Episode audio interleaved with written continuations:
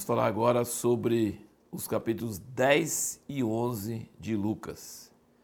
É interessante que aqui Jesus, no capítulo 10, vai mandar outros 70 discípulos, porque já mandou os 12, agora ele vai mandar mais 70, 35 equipes de dois em dois, para as cidades onde ele mesmo iria depois. Então eles foram como tipo precursores, pessoas que iam preparar o terreno antes dele chegar.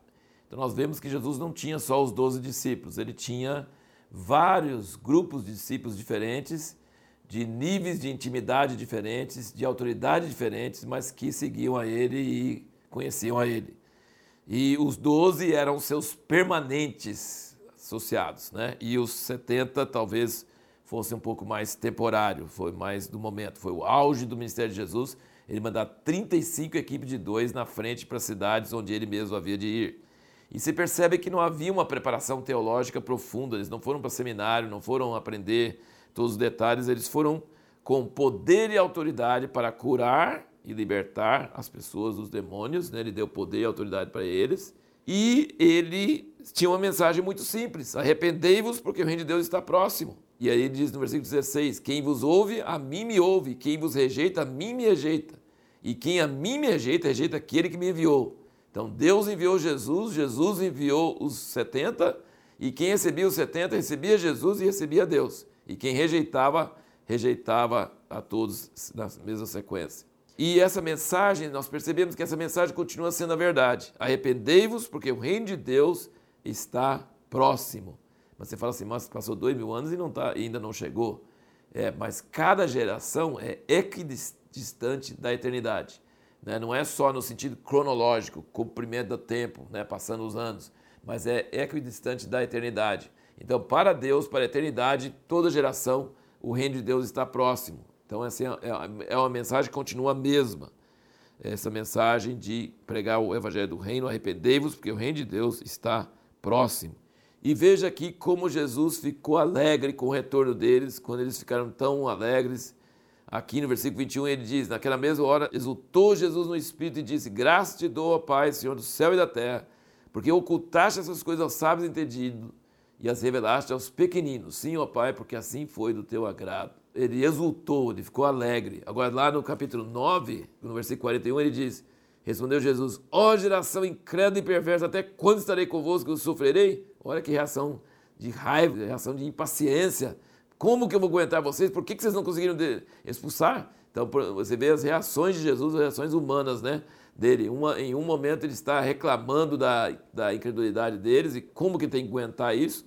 E aqui ele está exultando que Deus usou esses simples, esses que, que não são sábios e entendidos para manifestar a sua glória.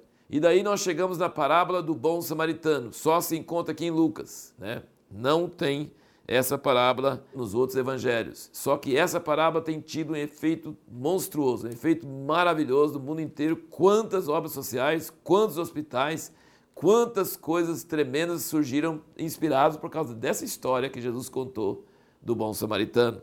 E começou com o doutor da lei querendo experimentar Jesus. Olha que o versículo 25 diz: E eis que se levantou certo doutor da lei para o experimentar, disse: Mestre, que farei para herdar a vida eterna?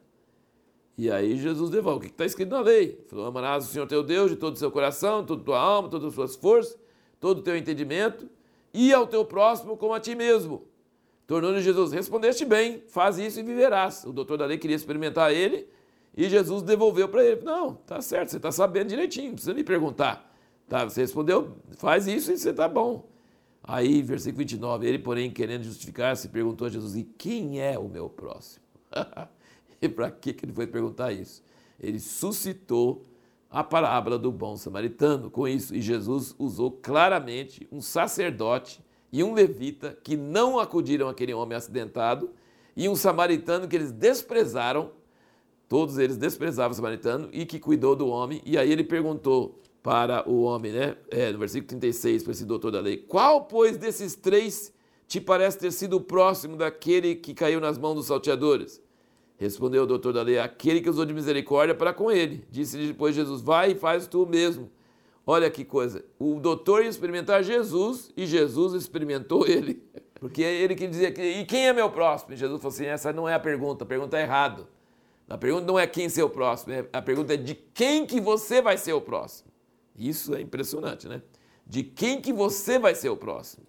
E depois nós temos logo em seguida a história de Marta e Maria. Marta preocupada com o almoço e todas as coisas e querendo que Maria fosse repreendida por ficar só aos pés de Jesus e Jesus falando, Marta, versículo 41, Marta, Marta está ansiosa e perturbada com muitas coisas, entretanto poucas são necessárias, ou mesmo uma só.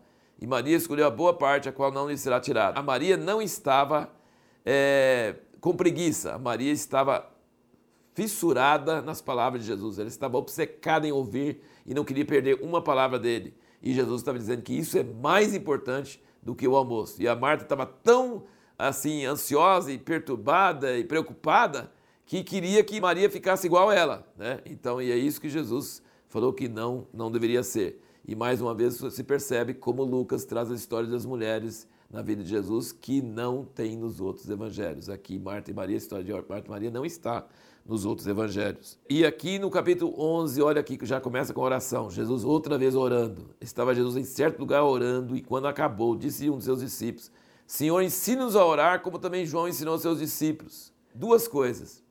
A maneira de Jesus orar deve ter sido tão impressionante que os discípulos assim, ah, eu quero aprender a orar desse jeito. Isso é maravilhoso, entender isso, né? Toda hora aqui em Lucas Jesus está orando e aqui os discípulos falam assim, ensina-nos a orar. E outra coisa que me impressiona é que Jesus podia ter dito, imagina, você acha que eu vou ensinar vocês a orar? Cada um tem que orar eh, pela sua iniciativa, não vou ensinar vocês uma fórmula para orar. Não você está com criancice. Não. Jesus falou assim, pois não. E ensinou eles a orar. A oração do Pai Nosso, que tem nos edificado por tantos milênios e séculos, Jesus ensinou eles a oração que é uma grande bênção, a oração do Pai Nosso, que é uma coisa que realmente nos edifica muito. E aí nós temos aqui uma mulher, mais uma vez, gritando aqui, no versículo 27 do 11, ele diz, enquanto ele dizia essas coisas, certa mulher dentre a multidão levantou a voz e disse, bem-aventurado o vento que te trouxe e os peitos em que te amamentaste. Mais uma vez, querendo uma adoração a Maria, né? Mas ele respondeu: Antes, bem-aventurados os que ouvem a palavra de Deus e a observam. Então, Jesus, duas vezes aqui no Evangelho de Lucas, ele repreende pessoas que querem endeusar Maria, a sua mãe. Ele é muito claro. E lembre, o Evangelho de Lucas é dado essas informações a Lucas por quem? Por Maria, a mãe de Jesus. Ela guardou esses episódios e ela passou isso para Lucas para ele registrar no seu evangelho. Tá? É muito importante entender isso. É, e depois, então, nós temos então a pergunta que nós fizemos no último vídeo, que é por que não podemos dizer que Jesus era sempre manso? Olha o resto desse capítulo 11. Olha o que Jesus ele foi almoçar na casa de um fariseu e o fariseu admirou que ele não lavou as mãos antes de almoçar. E aí Jesus xinga, viu? Acho que não tem outro jeito de falar. Ele xinga eles. Ele chama eles loucos. Ai de vós, ai de vós, ai de vós. E aí o doutor Davi falou, assim você está também nos afrontando. Ele falou, ai de vós também. Então você vê aqui, ó, essa passagem aqui é de um homem que não é muito manso não, tá? Esse aqui é uma, é uma passagem de um homem muito bravo. Então nós não podemos dizer que Jesus era sempre manso. Ele era muito bravo. E o que, que fazia ele ficar bravo? Religiosidade. Sabe? Religiosidade, hipocrisia. Ele chamou eles de sepulcro caiado, que as pessoas acham bonito, mas dentro só tem imundícia. Ele fala assim: vocês por fora se apresentam tão santinhos, mas por dentro tem muita sujeira.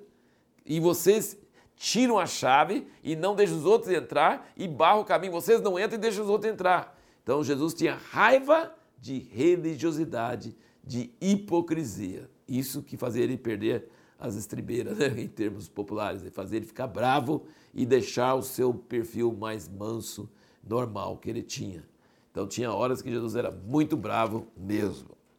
E a pergunta que nós vamos fazer para o próximo vídeo é: por que nunca devemos dizer que catástrofes naturais ou sofrimentos contínuos são resultado dos pecados daquele povo? Por exemplo, a gente ouve às vezes sobre é, tornados, ou tufões, ou fomes, ou, ou, regimes totalitários que perseguem e torturam as pessoas. Fala assim, deve ter algum pecado daquele povo, ele deve ter alguma coisa que provocou isso. E a pergunta é, por que, que a gente nunca deve falar isso?